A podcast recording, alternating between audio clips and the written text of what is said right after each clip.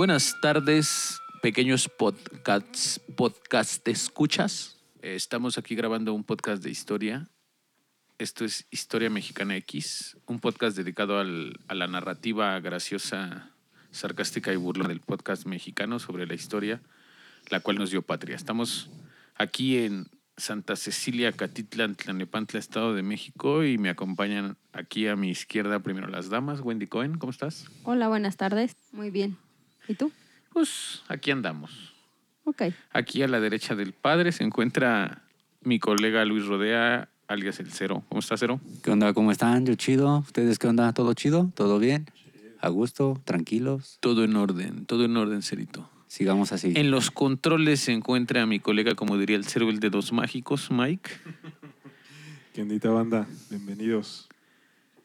Pues más que nada este podcast nació con el deseo de poder transmitir la, la pasión histórica al mexicano promedio.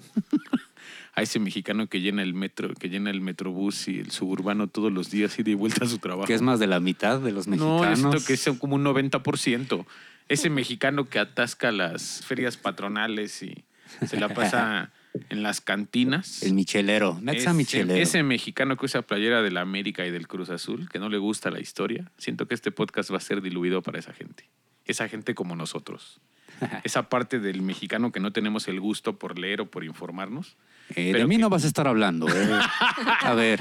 Pero cuando en la historia se requiere alguna pedita banquetera, un dato, a veces no sabemos. Y creo que la manera más idónea de aprenderlo es interactuando un poco aquí con, con mis amigos, haciendo algo gracioso que les va a dejar algo de información. Ahora que los chamacos están encerrados por la pandemia, pueden darse el gusto de, de, de chutarse una historia mexicana graciosa. Eso sí, si ustedes son espantadas de golpe de pecho, como madres de familia o padres de familia que sienten que no pueden escuchar groserías, este podcast no es para ustedes. Este podcast es para la gente que le gusta diluir las cosas, fluir y escuchar algo gracioso mientras aprende. Pero a sus hijos les va a encantar. Claro, sería como un buen disco del tri, ¿no? Así. Sería como le dijo Marty McFly a los, a los que estaban Exacto. bailando en el baile. bajo Entendiste el la referencia, amigo. Entendiste En la Volver referencia. al futuro que le dijo, este, esta canción no les gusta, pero a sus hijos les encantará. Es lo mismo que va a pasar con este podcast. Pues el título del capítulo del día de hoy es La independencia de México en corto, ya que estamos en el mes patrio. Venga. Este mes que, que nos ha traído un mal sabor de boca ya que ha muerto el vocalista de Garibaldi, uno de esos cantantes llamado Javier, Javier Ortiz, el de Garibaldi, de esa bandita de los 80 se cantaba la de la abuelita que me sube y me baja y, y qué más cantaban esos güeyes que no me acuerdo. No me acuerdo. Yo Híjole. nada más me acuerdo de esa ah, canción. que te Yo, la me- yo pongo. me acuerdo de que su te la película. No me acuerdo que ¿Cómo tenía no? una película muy chévere. Igual que los Magneto, ¿no? Así pinches películas noventeras, todas Como las de Gloria Trevi. bajo presupuesto, pero bien buenas, ¿no? Yo me acuerdo solamente de cómo se vestían. Me, me trae recuerdos. Como Ni de charros. Ni se vestían, güey. Lo poco que vestían. Lo poco que Ellas, vestían. ellos salían con unos pantalones como de charro, con, una, Sí. con un chalequito acá como de mariachi y un paliacate en la cabeza. Ajá. Y eso nos remonta al México feliz de los ochentas. Ese México patriótico fiestero. Esas canciones siguen rondando en la colonia cuando cierran la calle y van a hacer la verbena del 15 de septiembre. Sacan las de Garibaldi y altas horas de la madrugada en estado de ebriedad. Eh, No sé a qué fiestas vas tú. Pues ya eh, sabes. Pero en las mías eso no pero en suena. las mías no ya, pasa te eso. dije, ya te dije dónde estamos grabando y por lo tanto aquí rondan es que ese este tipo de fiestas, ¿no? Estamos en el sector 19. Es que estamos en el sector, 19, 19. de Santa Cecilia, definido por la Secretaría de Seguridad Pública Municipal como el sector 19, una colonia conflictiva, pero con Fu- mucho Futuros control. ganadores de los Juegos del Hambre. Eso es Exactamente. todo. De aquí van a salir verdaderos guerreros. De aquí va a salir una canda. Exactamente. Entonces, vamos a, a entrar de lleno en el tema. Es la independencia de México. Es un tema que, que muchos dominamos porque en este mes encontramos un peloncillo y uno con paliacate en todos lados, puestos en los anuncios, en, en los postes. Po- colocan gallardetes y colocan publicidad de esta fecha de, de estos dos héroes, que poco o mucho sabemos de ellos, fueron los hombres que nos dieron patria. Así que para entrar de lleno a esto y sumergirnos en la historia de México, comenzamos. Buenos días, buenas tardes, buenas noches, depende de qué hora nos escuchen, gente chula, gente de calidad. Le venimos ofreciendo, le venimos enseñando hasta la comodidad de su hogar y de sus dispositivos, esos que ya conocen y que tanto nos gustan, para vivir un bonito podcast titulado Historia Mexicana X. Narrada, contada y expuesta de manera más explícita y atenta para que usted, damita, caballero, niña, niño, disfrute, la escuche y la goce, mi gente bonita. Todo esto mientras se dirige a su trabajo, se dedica a esas labores domésticas, mi gente. Ahora sí que para pasar el rato en compañía de toda su familia. Para todo esto, mi gente bonita, usted podrá disfrutar de este producto con la módica cantidad de tiempo de una horita de su tiempo valioso, mi gente. O usted que no va a hacer nada de ese tiempo de todos los lunes, inicio de semana, va a adentrarse a la historia de este chulo, hermoso, precioso, pero a la vez transado, robado y violentado país llamado México. Para empezar, ¿qué es la independencia? La independencia es la formación o la restauración de un país inmediatamente después de la separación de otro del que solo formaba parte. ¿Y en ese caso de que Ok. formamos parte? De la, de la O sea- corona española. Éramos un territorio en el continente americano, cruzando el mar Atlántico, éramos dominados por ellos. De aquí nomás se llevaban las mujeres, las el oro y las frutas y las verduras y las, y las ¿cómo se llaman esas madres? Lo que le pones a la comida, los condimentos, todas las cosas que salían de aquí, la, la madera, muchas cosas eran explotadas de la Nueva España para, para tener a su gobierno en orden, ¿no? O sea, de aquí nos, nos saqueaban para llevarse todo. Somos un país muy rico en muchas cosas. Eso tenemos que puntualizarlo muy bien. Claro, somos el país más rico del mundo, creo, porque tenemos todos los climas, contamos con Sí. la gran parte de la fauna silvestre del planeta está aquí, así que este país es rico desde tiempos inmemoriales y ha sido saqueado y tiene la forma del cuerno de la abundancia, así que jamás se va a acabar. Aparte, somos una fábrica de muñecos. y Aquí hay fábricas de muñecos. Un saludo para mis amigos de las barras de praderas, esa fábrica de muñecos. Un, un saludo para mis amigos del 50-50, también pasan por muñecos. Son como Monster High, ¿no? Pero, pero sí, son muñecos también. Así que les quedó claro que la independencia es salir del nido, levantar las alas y abrirte para comenzar tu vida independiente, como cuando el cero se salió de su casa a los 30 años, Híjole. con su grabadora beatbox en el hombro. Ese va a ser otro capítulo de independencia. Cuando pasen. ah, Cuando pase, dice, porque Pero todavía, regresé, regresé, mamá, regresé. todavía soy dependiente del, del- del seno familiar, Sí. dice, vivo aún bajo la axila de los padres. Todavía estoy en una monarquía ahí en mi casa. Perfecto. Entonces eso es independencia, separarse del nido, comenzar un- una nueva página en nuestra vida ya solos. Y la independencia Perfecto. de México fue un proceso de revolución político y social. Comenzó el 16 de septiembre de 1810 con el grito de Dolores y el levantamiento en armas de los habitantes indígenas y campesinos del pueblo convocados por el cura Hidalgo. Ok, el cura había una rebelión ahí, él la hizo, él empezó todo y Entre comillas, porque esto va a ser un proceso más largo, pero ese, día, ese güey la arrancó ese día. Ese güey dijo, hoy es 16 de septiembre, hoy hacemos la loquera. O sea, nada más así porque sí, ¿qué hizo? Vamos a ver el preámbulo de cómo llegó esto. ¿Te Ok, late? Ok. Pero ¿cómo comenzó esto? El movimiento independentista tiene como influencia la ilustración y las revoluciones liberales de la última parte del siglo XVIII. La independencia de las 13 colonias británicas, la Revolución Francesa y uno que otro pedo europeo. O sea que no nos íbamos a quedar atrás. Ajá, Teníamos que copiar. Que de aquel lado están las modas. cosas. Exactamente. De allá salieron, comento, de allá salieron los Beatles, aquí salieron luego, luego Elvis y Y aquí, varias el, bandillas, ¿no? y aquí el Masacre 68. ¿no? Exactamente. O sea, México no se queda El atrás, síndrome ¿no? del punk. No nos podemos quedar nada más viendo En las Estados cosas. Unidos los Ramones y aquí Ramomex. Exactamente. Aquí queremos participar con, con esa música de fondo, queremos participar en todo. Eso. Entonces, los cambios en la estructura social y política generaron una profunda crisis económica en la Nueva España. Derivados de las reformas borbónicas, pues el pueblo se puso loco. ¿Qué son las reformas borbónicas? En la Nueva Yo no sé España qué es eso. fueron una serie de cambios administrativos aplicados por los miembros de la monarquía absoluta borbónica y los españoles de la Casa de Borbón. A partir del siglo XVIII en el No, sí, virreinato de la claro. España. Pues pocas palabras, te robaban, te, te pedían dinero por todo. Aquí vas a pagar tenencia por carretas y verificación de Pues seguimos en lo mismo, ¿no? pero de ese tiempo hasta la gente se puso loca porque le cobraban un porcentaje mucho más elevado del actual. Quizá los, los, los impuestos anteriores eran hasta del 30-40% de tu, de tu sueldo y tus ganancias iban en impuestos recuperables a la corona. Entonces la gente dijo, oye, esas son mamadas, ¿no? La gente de por sí ganaba poco, eran, la mayor parte eran este, analfabetas, había mucha gente con despojo, mucha gente no tenía posesiones materiales y aparte tenía que pagar sus impuestos, estaba muy cabrón. O sea, imagina, no tienes casa, vives este, pues, ca- prácticamente en chozas, te dedicas al- a la siembra, te dedicas al ganado, así a, a varios labores y aparte pagas impuestos y nada más sacas prácticamente para tu comida y la medio vestimenta de tus hijos. Bueno, Como Coppel.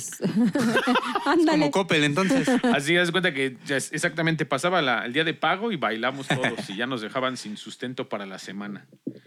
Entonces, luego échale, ¿no? Por otra parte, la, inva- la invasión de Madrid en el año de 1808 por parte de las tropas francesas influyó fuertemente en las diversas colonias españolas, debido a que los reyes españoles Carlos IV y Fernando VII abdicaron en favor de Napoleón Bonaparte, un chaparrito francés que era conquistador mundial en ese tiempo. Era aquel. Era el, el- el- el- el hombre que movía el ejército más grande del mundo, que era el francés en ese tiempo. O sea, el máximo conquistador moderno fue Napoleón Bonaparte.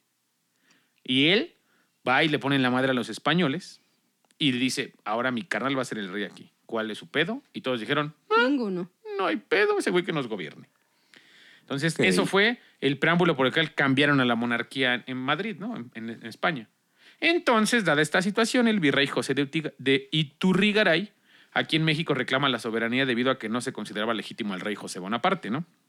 Como consecuencia, se produjo un golpe de Estado contra el virrey y llevó a la cárcel a los cabecillas de este movimiento. O sea, dabas de revoltoso, vas para atrás y todos acabaron en Canadá.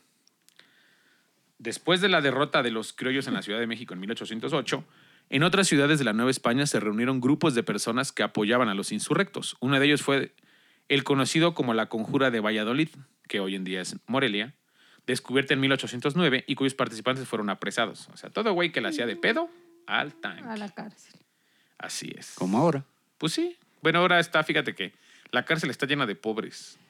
Porque si tienes varo, no pisas la cárcel. Mientras tanto, cuando Eso se sí. pasaba ese problema en Querétaro, se gestaba una conspiración organizada por el corregidor Miguel Domínguez y su esposa Josefa Ortiz de Domínguez. Y también participaban los militares Ignacio Allende y Juan Aldama y Mariano Basolo. De estos, pues sí ubicamos más o menos las, biografías de la primaria, es que te ponen en el cuadrito.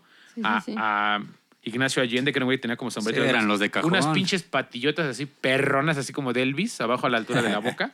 Y me acuerdo que José de Domínguez era una gordilla que tenía un, un chongo de cebolla, ¿no? Medio narizón ahí de lado. Sí, sí, sí. así. Que Allende, ese que estamos diciendo de las patillotas de Elvis, se encargó de convencer a Miguel Gregorio, Antonio Ignacio Hidalgo y Costilla Gallaga Mandarte y que Villaseñor. Miguel Hidalgo. ¿A quién? Otra vez. A Miguel Gregorio Antonio Ignacio Hidalgo y Costilla Gallaga Mandarte y Villaseñor, mejor conocido por esta perrada como el cura Hidalgo. Oh. Miguel Hidalgo.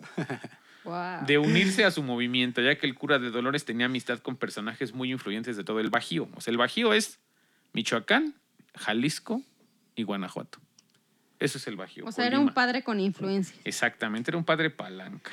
Ok, ajá. Él conocía a Juan Antonio Riaño, que era intendente de Guanajuato, y a Manuel Abad Iqueipo, que era el obispo de Michoacán. Y por estas razones se consideraba que Hidalgo podía ser buen dirigente del movimiento. Hidalgo aceptó, dijo, pues va, si dicen Pero, que yo me pero ellos, ¿quiénes eran? O sea, ¿quiénes eran para decir? No, no, no figuran mucho. Antonio Riaño, intendente de Guanajuato, o sea, era en ese tiempo como el gobernador de Guanajuato. Antonio. Riaño. Y Miguel Abad Iquei por el obispo de Michoacán. Date cuenta, el que movía la iglesia en todo Michoacán y el que movía el gobierno en todo Guanajuato eran sus amigos. Entonces, como una buena palanca, el día de hoy dijeron, pues este güey les habla, este Como pasa. peloncito es Sí, la pues sí. peda. Como pasa ahorita, Tráete ¿no? este peloncito porque cotorrea con esos güeyes para que mueva estas cosas y esos güeyes van a cotorrear con Y eran él. las figuras influyentes en aquel entonces. El obispo y el, go- Ah, sí. el El gobernador. gobierno y la, Sí, sí, y la sí, iglesia, y la eran, iglesia. Los, eran los mandamás de esos pueblos. ¿no? Hidalgo aceptó y se puso como fecha de inicio para el movimiento el primero de diciembre, Día de la Virgen de San Juan de los Lagos, donde muchos españoles se reunían a comerciar en una feria cercana a Querétaro. Allende propuso más tarde hacerlo el 2 de octubre por cuestiones militares y estratégicas. 2 de octubre no se olvida. Pues sí, pero era 158 años antes todavía. pero no, ¿no? se sigue olvidando. No se olvida. Ahí todavía ni se aprendía, ¿no? Ahí todavía no se lo aprendían, pero tampoco se olvidaba. no se iba a olvidar. Entonces, vamos a dividir la, la independencia de México en cuatro etapas. ¿Les late? Bueno, así está dividida no por mí, sino por la mayor parte de historiadores y documentalistas de México. Va, va, Decidieron sí. hacerla en cuatro etapas para poder entender cada parte de la historia, ¿no? La primera etapa, la Venga. primera etapa arranca, Etapa. etapa, Enfatiza. etapa, arranca del 15 al 16 de septiembre de 1810. O sea, en la noche, no sé la hora. Desconozco si fue temprano, desconozco si fue a las 11, 12, 1 de la mañana, pero es del 15 al 16 de septiembre de 1810. Ok. Luego de haber sido descubierta la conspiración en esa que estaba Hidalgo y Allende y, doña Josefa, o sea, la- los, de los insurrectos de Querétaro, el cura Miguel Hidalgo y los capitanes Ignacio Allende y Juan Aldama incitan a la población de Dolores. O sea, en corto, vamos a hacer desmadre. Yo me imagino al, al cura Hidalgo acostado, así con su traje, de esas pinches pijamas, de esas que entrabas por las nalgas, que tenían botón, ¿no, güey? Con un cuadrito en Sí, el que culo. un cuadrito en el culo y que te ponías así como pinche mameluco gigante. Y el güey se acostaba así y empiernado con su monaguillo acá, ¿no? Bien dormido. ya lo traías, ¿no? Dentro del mameluco. Ándale, bien pegado con. Ahora sí que bien pegado Entusado. con becerro, ¿no? Entusado. Pegado.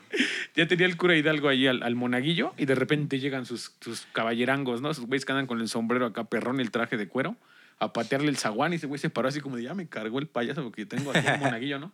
Y se asoma y se da cuenta que, pues, oye, ya hubo pedo que agarraron a todos los de allá de la, de la, de la conspiración y ya viene el ejército por ellos. Entonces, pues alocó al pueblo, ¿no? En caliente sale y en ese tiempo, ¿cuál grupo de Watts, güey? ¿Cuál pinche alarma vecinal, ¿no?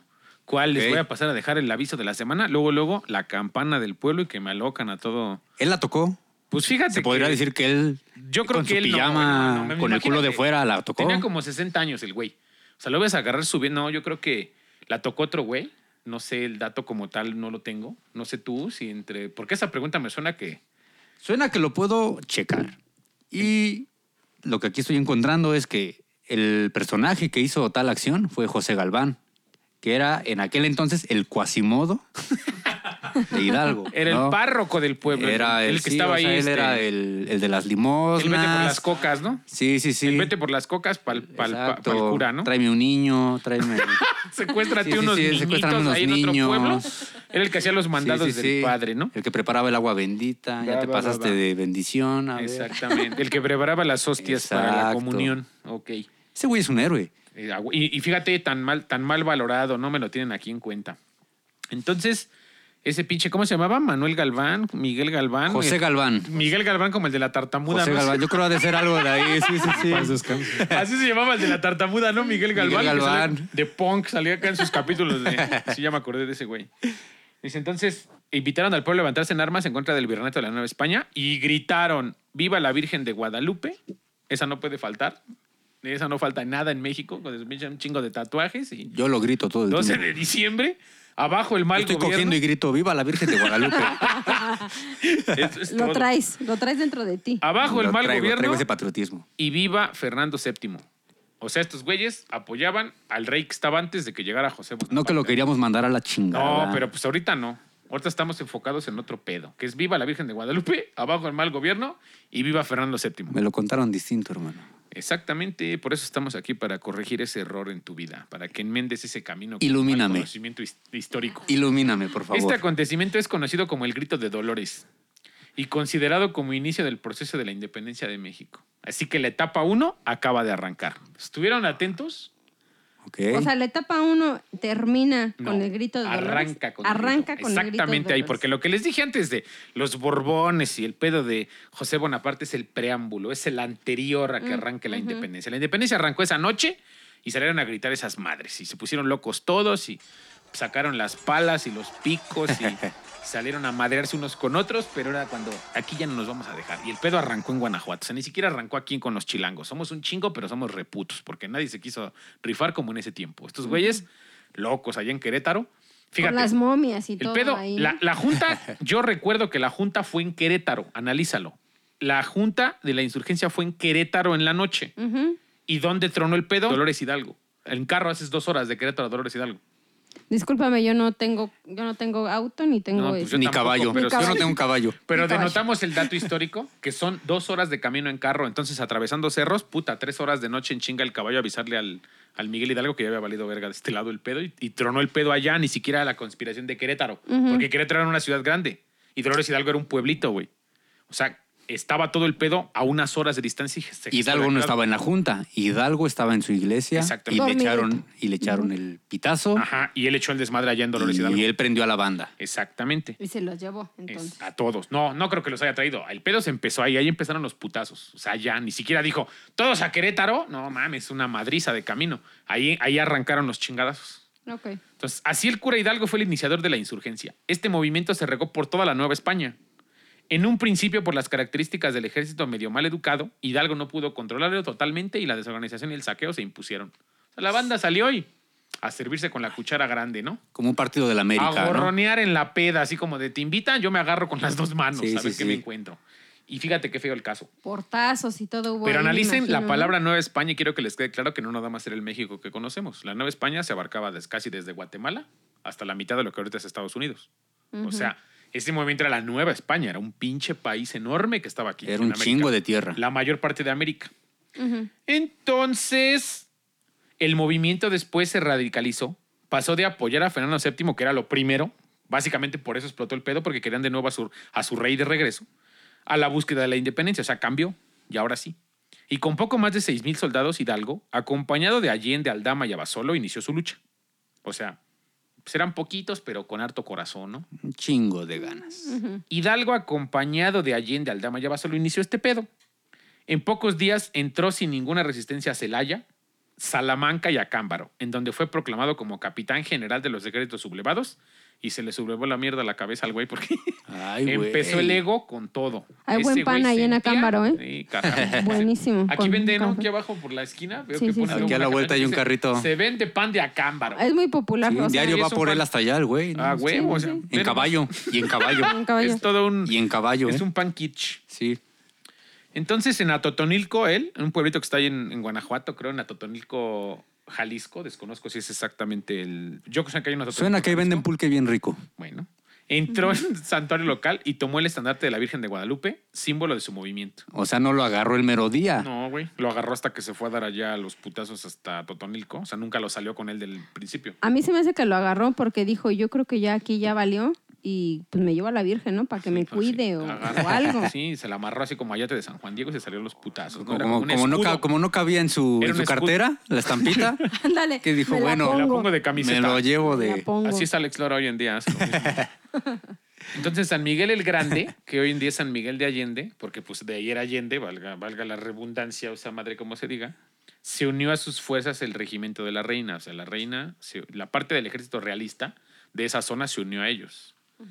Luego, entonces, en. Guanajuato, el cura Hidalgo comandó el 28 de septiembre la llamada toma de la Lóndiga de Granaditas. Muy famosa, no sé si la habrán escuchado antes. Aquí en el centro de la Ciudad de México. No, es la Lóndiga Ah. de aquí es la que se dedica a la venta de cosas para Estética. maquillajes y estética, pero la lóndiga de Guanajuato era como Ah. un cosco de esos grandotes así, de esas bodegas industriales. Al entrar a la ciudad intentó intimidar al intendente de Guanajuato, su viejo amigo Juan Antonio Riaño, el güey que conocía, que dije hace un momento que era el intendente de Guanajuato. Pues él dijo, oye, me cabrón. O sea, eran compas. banda, ¿no? Eran compas al inicio. Eras mi compa de la peda y de repente te me alocas y ya me quieres venir a dar en la madre.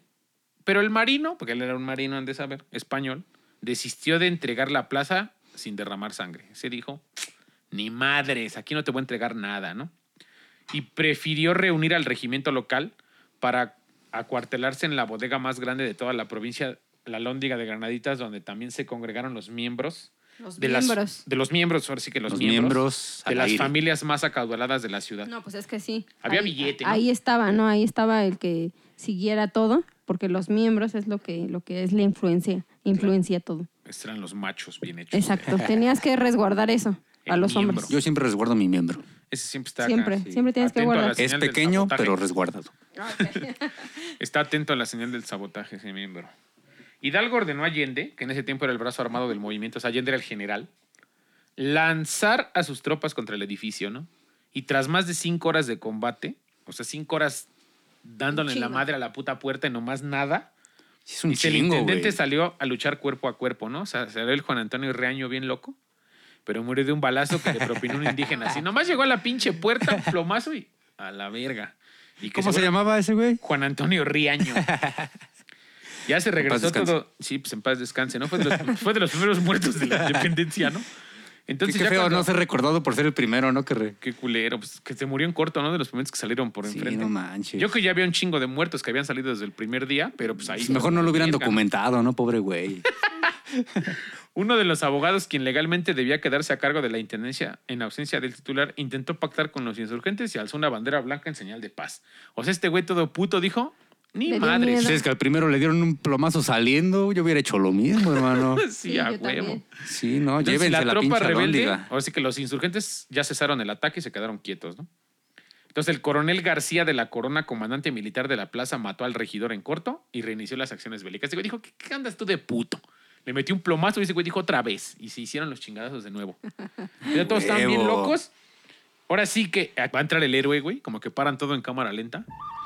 Y como que sale un güey bien mamado. Imagínate un güey así con su calzón blanco de esos de manta, güey, descalzo. Una pinche camiseta de esas como de botones amarrada hacia el pecho y un pinche lavaderazo negro como la pinche noche, el güey así, mamado. Pero de esos mamados vena botada, güey. De esos pinches mamados brazo perrón, De fábrica de muñecos. Exactamente. Era un minero barretero. No sé qué verga sea barretero. Minero barretero. Pero era un minero barretero, o sea, como que le pegaba la piedra duro. Y no de esa que se fuma en bote, no, sino de esa piedra de concreto. El pinky. barras. Yo conozco le pegaba, varios. le pegaba mineros. las barras y se llamaba Juan José de los Reyes Martínez, apodado el Pípila, el cual se colocó una losa de piedra amarrada sobre su espalda y con una tea o una pinche este, antorcha, Antorcha. encendida en la mano derecha, avanzando a pecho tierra. O sea, ve cuánto pesaba la puta güey la tenía en el lomo, pecho tierra. Y con una mano, ¿eh? Resistiendo el ataque de los la- la otra soldados llevaba españoles, güey. O sea, aparte le habían echado unos balazos de arriba. Untó de brea la puerta de la bodega, de la cual posteriormente quemó. En cortes, güey, llegó y fuego. O sea, llevaba brea y la antorcha. O sea, una cubeta, güey, una antorcha. Arrastrándose y resistiendo balazos. Mamado. Todo era ese güey. Ese güey era mi héroe, güey. Luego, luego abrieron la puerta, la quemó. Entonces el ejército insurgente y los militares al mando de Allende y Aldama pudieron penetrar en la lóndiga. ¿Y qué pasó con él? Con no, el pues ahora pípila. sí que no sabemos. No siento que quemó la pinche puerta. Igual y sí le entró un plomazo y se quebró y valió madre. Pero por el momento salió el pípila y se quemó y quedó toda ahí la pinche puerta y cruzaron todos. Sí, este, ¿de dónde habrá salido el apodo del pípila? ¿Ya buscaste qué o significa nombre, pípila? o- no, Busca pípila sinónimo. No dice. No dice. Es que, por ejemplo, Google dice, pípila es la palabra que en el lenguaje coloquial mexicano se emplea para designar a los pájaros, especialmente cuando se habla con niños. ¿Cuándo se habla con quién? Con niños. Con un pípilo. Sí, así me decía mi abuelita que eran los pípilos, eran los guajolotes. Yo me imagino otra cosa. ¿No vendrá de ahí también pupilos? Yo me imaginé como que lo tenía chiquito y le dijeron ahí el pipilita o algo así. si no hubiera sido. Si el le hubiera tenido grandes gracias del pipilota o algo así, ¿no? O el pipilo. El Saca tu el pipilón. pipila. Saca tu pipila. Estás pipiludo. Y calzaba del 10, pues imagínate. El ejército insurgente y los militares al mando de Allende y Aldama pudieron penetrar en la lóndiga y una vez dentro mataron a todos los españoles, tanto ciudadanos como militares. Estos güeyes llegaron y a rafaguear parejo. Como ¿no? bárbaros. O sea, imagínate, Pobres. pípila introducen y, o sea, ¿de qué están hablando? de la historia de la independencia. Acto seguido se dio el saqueo de la ciudad, con lo que los insurgentes pudieron conseguir fondos. Pidieron. O por eso, pidieron a huevo, pidieron a putazos. La que está pidiendo eres tú. pudieron, pudieron conseguir fondos para batallas posteriores contigo, de veras. Entonces de ahí sacaron billete, de ahí saquearon, agandallaron el pueblo y se quedaron con todo. A raíz de eso se tomaron plazas importantes como la ciudad de Guanajuato y Guadalajara, donde se formó el primer gobierno insurgente y se proclamaron medidas como la abolición de la esclavitud. O sea, el güey sí se fue tendido desde Guanajuato hasta Guadalajara. Ok. ¿Cuánto tiempo había pasado aquí desde...? No, pues estábamos de que la pinche batalla, fíjate, la, la batalla por la, fíjate, eh, la lóndiga de Granaditas la pelearon el 28 de septiembre, llevaban como 15 días rompiéndose la madre. O sea, iban frescos todavía. Todavía no había hambre ni necesidad. Y luego habían saqueado la lóndiga, había que comer, Sí, había pues todo. había bajón, había armas, había... Aparte ahí llevaban este, a las chicas, ¿no? De todos. A las soldaderas, ¿no? Esas eran Sí. más ¿Se revolucionarias, pero yo creo que en ese tiempo sí había alguna mujer que les hacía de comer para que todos se mantuvieran. No, pues sí, a- a- creo que ahí hay un contexto de la historia que exactamente. Ahí sale una chica mencionada, la, La costeña. la costeña, que era la que los proveía de, de comida. proveedora de, de Pero alimentos. que en, en, ese, en esta etapa, o sea, en la etapa de Miguel Hidalgo. Sí. O- Ok. O, sea, bueno, de cuando empezó lo de la independencia, pero yo traté de buscar un poquito más porque se me hizo algo, algo bueno, interesante, pero no encontré más. O sea, nada más. Como todo, no sé si sea una cortina de humo, ya, ya, ya. O ya si, si es ya no sé. propaganda de los chiles Sí, sí, o... sí, yo ya, yo ya no sé, ¿no? Patrocínenos. Ya, pues sería un parote, ¿eh? Estarlos nombrando aquí para que nos ayuden. Pues sí, los chiles nunca faltan. Tras sigamos. los triunfos militares de Hidalgo, Félix María Calleja lo derrota en Puente de Calderón. O sea, ya valió madre este pedo. En el actual municipio de Zapotlanejo, Jalisco, el 17 de enero de 1811. O sea, cuatro meses después de arrancada la batalla, se acabó este pedo. Yo creo que en diciembre pararon, porque esto fue en septiembre. Había bajo en septiembre, luego octubre, se hizo la fiesta de mi cumpleaños, se hizo un desmadre. Ah, sí, sí, sí. Noviembre hicieron Día de Muertos y, Siguieron la- y con les la valió mía. madre y luego aventaron su- luego tu cumpleaños. Luego lo de la Virgen. Luego vino el Día de la Virgen. O sea, ellos andaban echando desmadre. Agarraronle la peda del 16 de, de- de diciembre, todas las posadas, Año Nuevo, chingón. En enero dicen, ahora sí, arrancando el año. Agarraron el, Guadal- Guadalupe Reyes. El Guadalupe Reyes hasta el 6 de enero. Y el 17 de enero que me lo derrotan a mi Miguel Hidalgo, que me lo bajan de su burro Es que también lo de haber agarrado ya, pues ya, ya, bien. torcido, de Sí. semanas de romperse, ¿no? Cuando la muchedumbre dirigida por Hidalgo con su famoso estandarte guadalupano en mano peleaba con más pasión y arrojo que estrategia, o sea, estaban de la verga, esos no tenían ni, ni no sabían ni por dónde pegarle, pero le pegaban con ganas, ¿no? en este momento, cuando el cura de Dolores llegó a su cita con la historia en el puente, sus fuerzas se calcularon en alrededor de 100 mil hombres, entre criollos, mestizos, indios y gente de las castas las minorías, todos se sumaron, eran 100 mil cabrones. Un pinche estadio azteca de puros culeros con él. Por su parte, los realistas, soldados leales al virrey y a la corona española, debían rondar entre los 50 mil efectivos. O sea, era la mitad de la gente que llevaba él.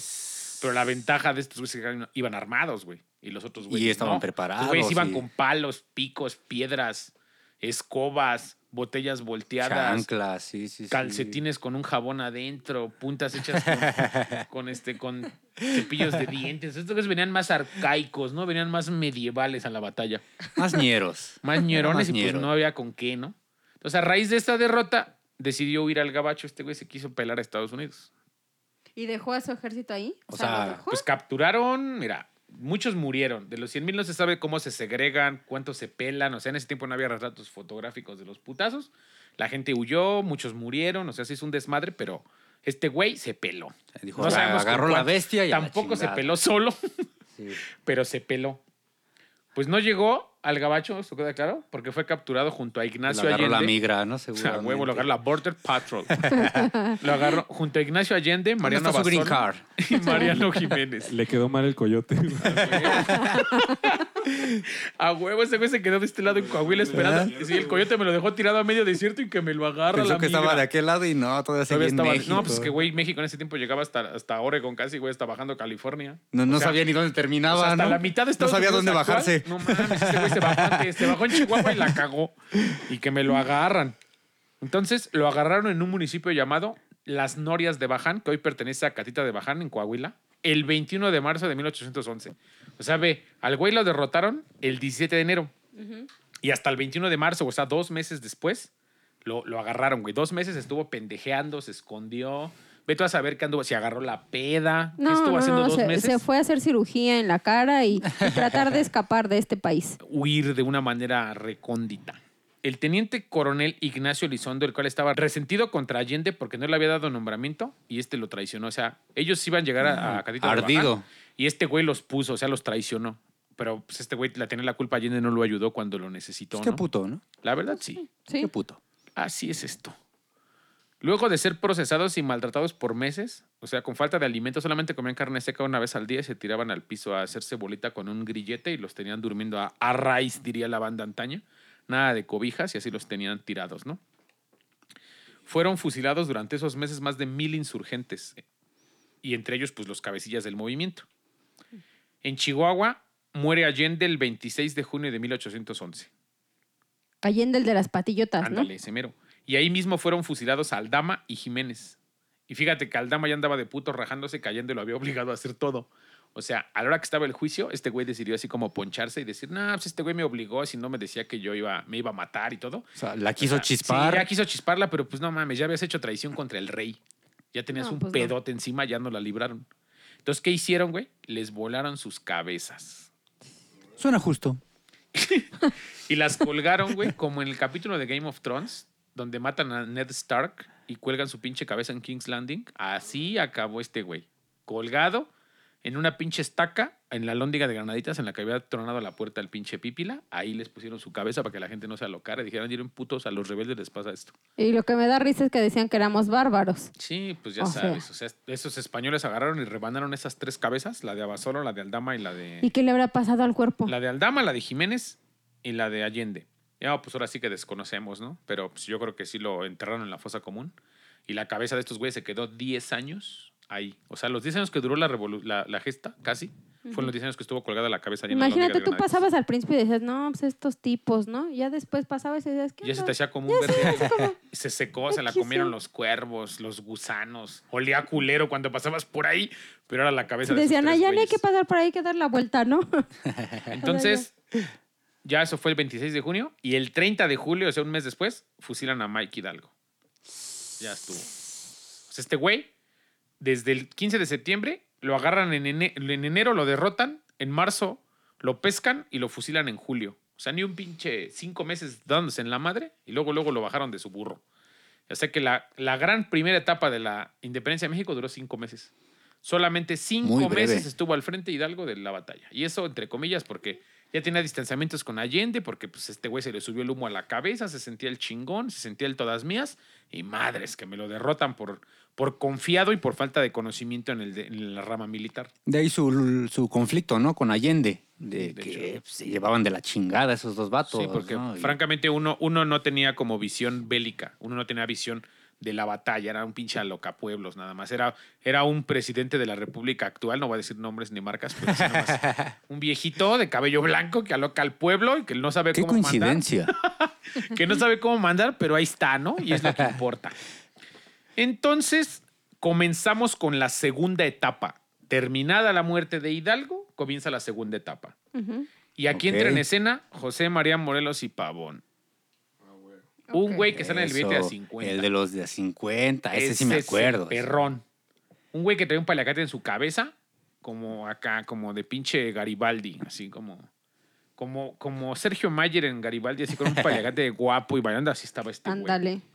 José María Morelos y Pavón, un sacerdote y militar mexicano que estuvo al mando de la segunda etapa de la Guerra de Independencia de México. Morelos decide unirse al ejército insurgente al lado del cura Miguel Hidalgo, quien fue rector del colegio donde él estudió de joven. Juntos lucharon por los mismos ideales que compartían. O sea, era, había- Hidalgo fue su maestro de. fue rector de la universidad donde Ah. estudió el de Chavo. Y esos güeyes se conocieron desde, desde que era Chavo Morelos. Y, No, pues ya me Hidalgo- imagino cómo lo conoció. Sí, pues bien chavito. Lo toqueteaba, ¿no? Estaba así chiquito, Morelos. Chiquito, chiquito. y lo traía bien juido, ¿no? Morelos y Miguel Hidalgo coincidieron cuando las tropas de Miguel Hidalgo marchaban sobre Valladolid, luego de la toma de Guanajuato y realizando una parada en Charo, donde Morelos se le presenta a Miguel con la finalidad de unirse a sus tropas y ofrecerle sus servicios, pues estaba dispuesto a dedicar su vida a la lucha de la independencia. O sea, y dijo, yo quiero todo contigo, cabrón. Tú ahí. Pues ya se conocían de Sí, antaño. ya había- ya había cariño, ya había cariño. Exacto. Rápidamente se, se posicionó dentro de los líderes del movimiento y en 1811 fue comisionado por Miguel Hidalgo como jefe insurgente en el sur de México. O sea, poquitito antes de que lo agarraran porque lo comisionó en 1811. Y este güey lo agarraron en marzo, güey. O sea, luego, luego que quedó el pedo, lo nombró y lo dejó al sur, ¿no? Entonces, esta etapa va desde principios de 1811 hasta la toma del fuerte de San Diego en Acapulco en agosto de 1813. Durante este tiempo, los insurgentes se anotaron varios triunfos, siendo los más sonados los obtenidos en las regiones del centro, que es Coautla, en Morelos, donde llegaron a romper un importante cerco, y en el sur, en Acapulco, Chulada y Chilpancingo, la tierra de mi diamante negro, ahí en la Uh. tierra de Roberto Palazuelos, en Acapulco, la tierra de mi papá también, para ser preciso, donde incluso gestionó el primer congreso de Anáhuac. No, pues ahí imagínate, el primer congreso, ahí se acostaron. Ahí ¿no? se hizo un desmadre. Sol, todo, arena, todo, maya. Playa. Como un spring break. Digo, playa. ¿Playa o No, maya? Playa. Playa, playa, playa, perfecto. playa. de la actual República Mexicana. En 1813 presentó en este Congreso un documento que es, es considerado uno de los textos políticos mexicanos más importantes de la historia, Los sentimientos de la nación. Es un documento en el cual él escribió como el sentir que necesitaría un pueblo para poder tener una identidad y una ley. Ese vato era un visionario. Ese güey tenía todo. Ese güey era un pinche rockstar de la política, de la, de la estrategia militar y de las leyes. Porque el cabrón, fíjate, era respetado por, por Napoleón Bonaparte, ya que le decía que juntando a tres moreros él dominaba el mundo. ¿Por qué? Porque Morelos era un estratega militar, era un gran conocedor del campo y además era una persona muy educada en cuestiones filosóficas e históricas. Aparte como que era fashion, porque El güey trae. sí, ese paliacate Sí, era otro tenía pedo, buen- ¿eh? Pero dicen Pero las eso malas era a raíz de sus dolores, que, ¿no? tenía, que tenía unas migrañas cabronas. y que hasta se ponía monedas, para ¿no? Y- el cráneo porque tenía sí, padecía de porque no había aspirina. No, pues en ese tiempo no había ni un toque, ¿no? Que se hubiera Sí, dado para eliminar no. el dolor de cabeza, pero O sea, por eso se ponía el Bueno, toque paliacate. sabía. se presionaba la cabeza con sí el paliacate porque le dolía, padecía migraña. Entonces, presenta el sentimiento de la nación y ese, ese documento ha servido de base para las siguientes este, constituciones, tanto para las cartas magnas de 1824, de 1857 y de 1917, fueron inspiradas en este documento hecho por él. Y es que te das cuenta de la importancia de ese güey, ¿no? Porque imagínate que el cura Hidalgo hubiera seguido con la guerra. O sea, no tiene la capacidad ni el potencial para llevar. O sea, ese güey no va a ser el argüendero. o el- Exactamente, güey. Fue el güey que calentó el mole y este güey llegó a servir, ¿no? Es el que ofrece las despensas, ¿no? Y el que jala la banda. Ándale. Sí, pues calentó al principio las cosas, pero realmente el que tenía toda la noción de la guerra fue este güey. Para 1814, Morelos había logrado conquistar la mayor parte del sur del país y una parte del centro. En la región del actual estado de Morelos, donde se convirtió en el principal enemigo del ejército realista. Este güey en Morelos era el puto terror de los realistas. O sea, este güey se avanzó un chingo. Cinco años, güey, dominó prácticamente todo el sur del, del, del- del país en ese momento. Y parte de lo que es Morelos, ya te dijeron Guerrero, Puebla. O sea, tenía el sur en su bolsa, güey.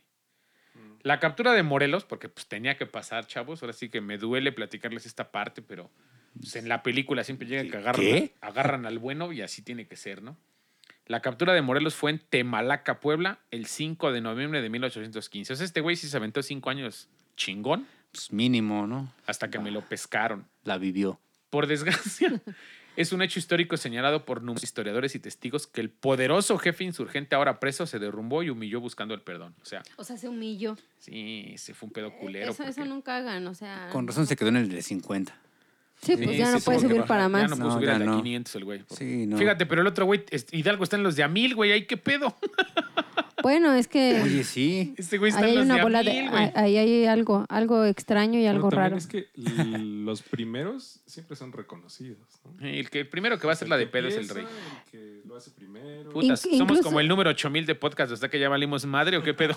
Incluso este, hay una Sí. estrategia en, en la, cuando te, cuando hay una pelea, ¿no? Primero da el primer golpe tú, Golpea Sí. dos veces, ¿no? golpea dos veces, o bueno, ya si te gana al mínimo se llevó uno tuyo, ¿no? Mínimo ya diste El uno. primer chingadazo fue el tuyo, ¿no? El que pega primero pega dos veces. Exactamente. Entonces, durante su reclusión, en varios momentos de debilidad, ofreció estas cosas. O sea, entre otras cosas, fue esto lo, lo- lo primordial. Revelar la jerarquía en la cadena de mando de los insurgentes. O sea, el güey iba a poner a todos. Y vivir de chiva. Exactamente, ir de borrega. Formar ¿Qué un más? plan que indicaría la forma de acabar con la revuelta. O sea, el güey quería estructurar, como él conocía. Iba a ayudar a la estrategia para Exactamente, güey, para tronarlos. Escribir a otros jefes insurgentes para conminarlos a la rendición. O sea, el güey, en su desesperación, se iba a ponchar, güey. Iba a hacer que todo esto colapsara. Pero no nada más él, iba a entregar todo. Presentarse ante el rey para Todo lo que ya su hecho. real perdón. O sea, imagínate, güey. Este güey bien verga había logrado cinco años de puros Sí. triunfos. Lo iba a entregar y en, en su un último momento. momento. de desesperación, sus putadas. Pues, ¿qué le habrán hecho también? Sí, no? igual, Ah. igual le hicieron algo, porque no, no concuerda. O sea, cinco, cinco Más- años de lucha para que de, eh, de volada nada más así fuera a entregar todo, no creo. No, no pues sí lo creo. trataron culero, ¿no? Sí le han de haber hecho un calzón, calzón chino mínimo, ¿no? Le quemaron las patas, ¿no? Le quemaron, sí, pues les gustaba ya esas cosas, ya cocinaban pies en aquel entonces. Ya los de Cuauhtémoc, ¿no? Pero es otra historia, colega. Esa será otro Ya son otras brochetas. Al amanecer del día 22 de diciembre de 1815, fíjate, 22 de diciembre, por ahí es del, del solsticio de invierno, fechas donde el sol está en su punto más bajo, Morelos fue subido a un carruaje y trasladado al antiguo palacio del consulado de la Ciudad de México en el pueblo de San Cristóbal Ecatepec, papá. No, es que se metió Ahí ahí. en Ecatepec. donde Es obvio que no iba a salir vivo de ahí, o Los sea, perros fuman mota en esas colonias, güey. Hasta los perros cargan cuchillo. picayelos ahí. La venden, además. Gacho. El coronel Manuel de la Concha era el jefe encargado de la ejecución. Es interesante que en esos últimos momentos el ex jefe insurgente José María Morelos y Pavón, su nombre, José María Morelos y Pavón, recobró su valor y su antigua entereza. Resignado con gran serenidad, rechazó inútilmente el vendaje que un soldado le ofrecía. O sea, dijo, hazte para allá con tu pinche trapo, ¿no? O sea, al último sí sacó Le igual echó de huevos. La nuevo. casta, de la nuevo. casta. huevos, diría Se redimió. mi pueblo. Redimió de lo que iba a hacer. Él mismo acabó vendándose los ojos con su propio pañuelo y comenzó su pesada marcha hacia el lugar exacto de la ejecución. Creo que de los 22 pasos, ¿no? No sé Ah, si güey. sabían eso de los 22 pasos. No, no sabía. Yo ¿No? solo sé el de los 10. ¿10 pasos? Son, Son los 12, güey. ¿no? Ah, Esos son los 12 Por eso pasos. sigues No terminé, tomando güey. diario. Con razón Por eso sigues bebiendo. diario. Con razón no dejas de beber. A huevo. Arrodillado y de espaldas a los soldados, Morelos escuchó la orden de disparo. Cuatro balas lo alcanzaron e hirieron hasta por ese pinche corrido acá de cuatro balas lo alcanzaron e hirieron. Sí. Su cuerpo cayó y murió a las 3.30 de la tarde ese día 22 de diciembre de 1815.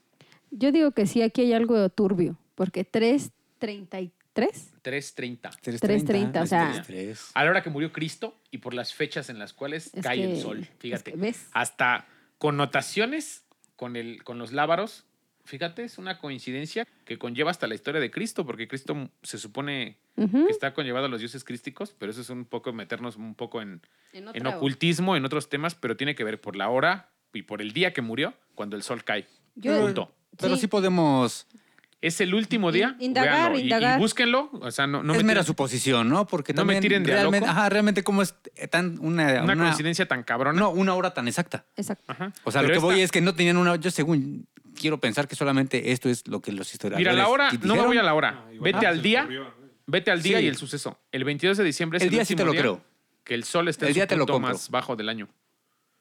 Es Pero- cuando comienza el solsticio, el 22 de diciembre, y ese día el sol está en el punto más bajo del año y murió este güey. O sea, es un día así como, como si hubiera muerto Cristo en la cruz el otro día, que es el 21 de marzo, cuando es el equinoccio. Pero esos son otros movimientos, otras historias que más adelante les iremos explicando. Ok. En este momento se crea un gran vacío en el mando del grupo insurgente y los realistas aprovechando esta situación al mando del terrible general Félix María Calleja, que fue el mismo güey que derrotó El a que Hidalgo. agarró a Hidalgo. Lo derrotó, güey, este güey no lo derrotó- agarró. ah, que derrotó a Hidalgo. Logran Cierto. rehacerse y recuperar la ofensiva. En esta etapa se rinde el último reducto importante, insurgente y técnicamente los leales a la corona han ganado la guerra. O sea, aquí, muriendo Morelos, se acabó y ya habían ganado los españoles. O sea, y sin Porque pedos este pudo güey- terminar. Este güey tenía un ejército encabronado y en ese momento se perdió la guerra, güey. Ya no había, ya no había qué, gallo salía al quite, ¿no? No había líder ya. Pero Ajá. como buena tercera parte, como Terminator 3 llegando a cagarla, como la tercera de Volver al Futuro, nos sale Vicente Guerrero y Javier Mina al quite. Eso. Esta tercera etapa corresponde a estos dos güeyes, Vicente Guerrero y, y Javier Mina, y abarcó los años de 1815 a 1821. O sea, seis años estos güeyes, cinco años Morelos, cinco meses Hidalgo. Chingada madre. Durante esta etapa, las fuerzas insurgentes comenzaron a desorganizarse y su lucha se dirigió a pequeñas provincias en el sur del país, donde Vicente Guerrero había logrado mantener vivo el espíritu de la independencia. Aunque con pocos triunfos, en esta etapa sobresale la participación de Francisco Javier Mina, liberal español que luchó y murió por la causa insurgente en 1817. O sea, fíjate, Oye, Vicente güeyes- Guerrero, qué feo cabello tenía. Tenía su afro. Este güey, este güey te- cabrón. era como Lenny Kravitz de esos tiempos. Sí, ¿eh? Sí, sí, sí. O sea, Lenny Kravitz sí es guapo para ti, Mátame, pero Vicente. Guerrero se te hace feo. O sea, esa, Sí. esa, esa, esa coherencia, ¿no? Esa congruencia, mujer, porque a toda mujer le gusta Lenny Kravitz y este güey traía ese look. Esas pinches patillas taqueras así perronas hasta la media boca y ese pinche afro chingón. Y nada más que no usaba gafas porque no existía, ¿no? Pero traía de... Oye, sí, antes se usaba un chingo de las patillas, ¿no? Pues era lo perrón, güey. Es que no había maquinita para rebajarle, güey. Era lo que salía a la greña, pues túmbale hasta acá para que se vea de huevos, ¿no? No había barba, pero sí había patillas. No, era para perfilar la, la cara, para que te vieras más, ajá, Como de más delgado, como en el maquillaje. Sí, yo ahorita creo voy a que- dejar las mías para que me vea yo más flaco. Entonces, Yo creo, que unas uti- yo patillas. creo que utilizaban eso. Pero sí, sí tenía un cabello así muy, muy mal, ¿eh? Muy, muy dado a la, a la chingada. Oh, ¿Ves cómo eres? No, sí, o sea, y pa- aparte, ¿por qué todos salen como trompuditos? No, y le veo que trae el bigote como de cantinflas, que bueno, ¿qué te cuento?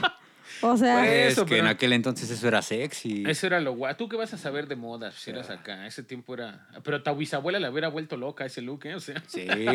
sí, a mi, a mi bisabuelita tenía, tenía un póster tenía un póster de Guerrero ahí con el que se ah, tocaba. sí. yo creo que sí. Ya me imaginé a tu bisabuelita bien miada viendo, viendo un cuadro de Vicente Guerrero así.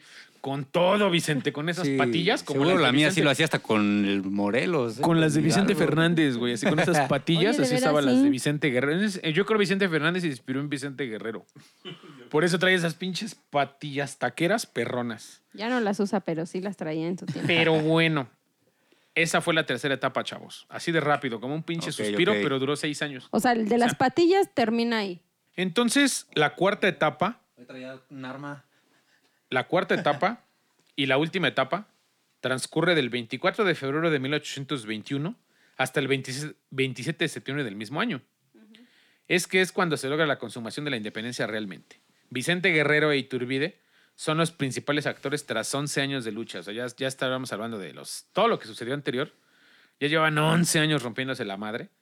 Los criollos y el pueblo en general empezaban a ver perdida la revolución. O sea, ya sabían que ya había valido madre porque ya no, ya, ya habían derrotado a, a Ya un Hidalgo. chingo, güey. Ya había muerto Morelos, güey. Ya estaban apresados todos y aquí, francamente, no había tanto. Mina ya estaba muerto. Ya, güey, y Mina y- y solamente Guerrero estaba escondido, güey. Guerrero, ¿no? Que era como que el único que resistía. Pero estaba escondido, no le salía a darse la madre a cosas grandes. O sea, el güey, su ejército estaba mucho más reducido que el ejército de. Es de que también corriendo se les güey. gana, ¿no? Corriendo también se gana, ¿no? A veces. A huevo. Entonces, no te alcanzan. Sin embargo, un grupo de peninsulares y criollos que antes se opusieron a la lucha se unen a ella y la fortifican. O sea, al final dicen, ya, güey, vamos a unirnos porque este pedo ya se está sobrepasando. Y el nombre de Agustín de Iturbide comienza a escucharse con respeto. O sea, ya lo veían con bigote al güey. Diferente. Y tras una oportuna estrategia diplomática, logra hacer pactos y acuerdos que serían los pasos para que naciera el plan de Iguala o de las tres garantías. Igual. Religión única, unión de todos los pueblos, grupos sociales e independencia de México. Ahí están los tres del plan de Iguala. ¿Religión única? Así es. Una sola religión. La unificada. católica. Carajo, pues por El eso le entraba a la estandarte. iglesia al quite, porque, O sea, al final sí nos conquistaron los españoles. en efecto, por parte de la Pues- religión. Ideológicamente, Toda la razón, amigo. Unión de grupos sociales, pues no entiendo cómo, pero pues todos eran lo mismo, según. Y la independencia de México. O sea, pues ya estaba hecho. Una vez firmado ese plan, el plan de Iguala, la independencia de México se había convertido en una realidad.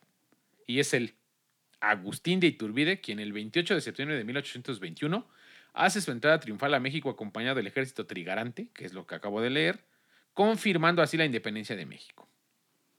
Eso fue el 28 de septiembre. Va. Entonces, pues ese mismo día, un día antes, el 27, ya en la noche de ese mismo año, cuando el ejército trigarante al mando del exrealista Agustín de Iturbide entra triunfal junto con Vicente Guerrero a la Ciudad de México.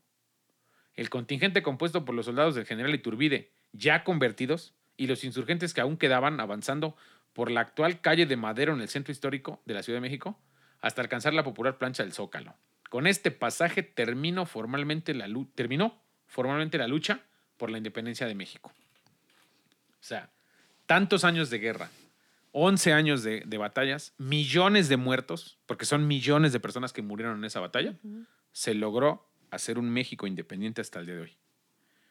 Hubo datos, vaya, muy curiosos, hubo conflictos fuertes, pero México es independiente.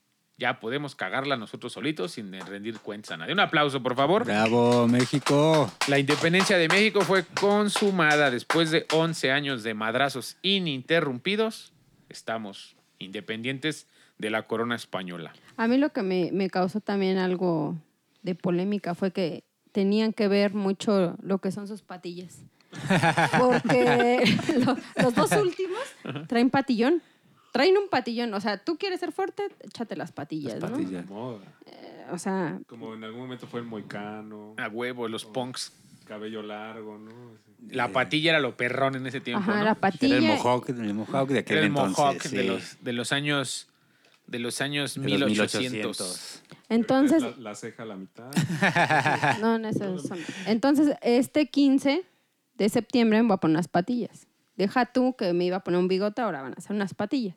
Y un paliacate, Oh, Eso claro. es todo, o sea, ya respetando a los padres que nos dieron patria. claro. Fíjense, y es, y es bien curioso porque esta historia, a veces te apuesto que sales y le preguntas a cualquier persona en la calle y todos dicen, no, pues Hidalgo es el padre de la patria, pero pues hasta ahí. Y no entendemos la participación que tuvo cada uno. O sea, tú nomás sabes que anduvo ahí Guerrero, que anduvo Aldama. O sea, si ubicas los nombrecillos porque te los hicieron forzosamente en alguna tarea de la primaria, los leíste, pero no sabías qué había hecho cada uno en la guerra. Y ahora ya te vas con una idea qué fue Hidalgo, quién fue Morelos, ahora sí que quién fue Guerrero, quién fue Javier, Francisco Javier Mina, y pues hasta el último, quién fue Ignacio, este, Agustín de Iturbide, perdón. Y ya te das cuenta cómo en, en la historia de México a veces si ocupamos de unas pequeñas historias que nos levantan el ánimo, son estas. Esas historias que, que te das cuenta que gracias a esta lucha, que fue de muchas personas, México hoy- en día es un gran país, del cual me siento orgulloso. Me levanto en las mañanas y ondeo mi bandera. Me pongo mi paliacate. Me pongo mi paliacate. Me pego unas patillas y me salgo a la calle a dar el rol. y salgo a comprar tamales. Eso es todo, porque soy mexicano y no lo huevo. niego. Es un país del cual me huevo. siento orgulloso y creo que en este momento puedo decir abiertamente, viva México. Viva México. Viva México. Vivan los héroes que nos dieron patria. También. Viva la corregidora de Querétaro. viva Miguel Hidalgo. Y, y viva a todos los hombres que nos dieron patria. Viva el pípila, que El- no existió. Sí, eso es todo. Así que hoy, hoy es 15 de septiembre. Hoy este podcast está escuchándose. Si ustedes van a cenar al rato unos, unos tamales Buen provecho. o van a cenar un, este, un, un Pozole. pozolito o van a hacer una tostadita, Unos chiles en nogada. cuando estén masticando esos chiles en nogada, recuerden que eso fue lo que dio de comer Agustín de Iturbide cuando se consumó la independencia en Puebla. A los pocos días era su cumpleaños y hicieron los chiles en nogada para celebrar. Así que cuando ustedes vean qué fue de la independencia de México, ese es el dato. Aparte, denle las gracias a quien cocinó los chiles en hogada porque es una chinga, ¿eh? No es fácil pelar todo, hacer todo. Te, duelen las Es una, manitas. es una putiza peor que la guerra hacer los pinches chiles en nogada. La verdadera guerra fue ahí. Ahí. La Ahí, guerra en fueron la con las, cocina. esas monjas de la iglesia agustina. Esas acá, agustinas. pelando los pinches chiles y haciendo la salsa esa que Ahí llevan fue la nuez. ¿Qué verdadera más lleva esa madre? Ese, la enogada lleva, creo que manzana, crema. Pero crema, de- en ese tiempo, crema del pura o la, la de cuál lleva. No, no podemos este, sacar hasta que nos era crema de pues, caballo, es- ¿no? Les estoy echando ahí el, el Leche de, golpe, ¿no? Era de vaca, era de vaca. Ya Era era de toro. Era de, No, no, iba a quedar muy espesa y muy, muy Era- salada. era de este, de Iturbide. Ah, no, perdón. No. Ah, no, perdón. Hijo, Dios mío. Ya no voy a volver a ver los chiles en nogada con los mismos ojos. Pero bueno, este fue su podcast cómico, cómico mágico, musical de la historia de México. Espero les haya gustado. Es el, es el primero de tantos que vamos a estar subiendo cada ocho días, los días lunes. Ya sea que ustedes despierten en la mañana así moviendo sus patitas como moscas, así tempranito, y ya está el podcast en línea. O puede que lo hagamos en la noche, pero del día lunes no pasa. Después de honores a la bandera. Exactamente. Después de cantar el himno nacional, subimos el podcast de Historia de México. Para Y después de que se desmaye el primer pendejo que se desmayaba siempre. en los, a, medio, a medio rayo de sol en el patio de la primaria, sh, se nos desmayaba De- un desayunen, siempre. banda, desayunen si salen a honores. Si se salen a solear, échense un taquito Sí, sí. porque está cabrón. Si salgan a la bandera, desayunen. Este podcast llegó a ustedes gracias al patrocinio de Nadie. Estamos en ceros, no contamos con patrocinador. Mi nombre es Gamaliel Molina y me encuentran en redes como arroba gamalielmol. Mi nombre es Wendy Cohen. Síganme en redes como la Wendy Cohen. Que yo soy cero y a mí me encuentran como arroba 0787 con Z. Y en los controles, el buen Mike, ¿cómo te encuentran en redes? A mí me pueden encontrar como camarada-mike. Y pues esto fue Historia Mexicana X.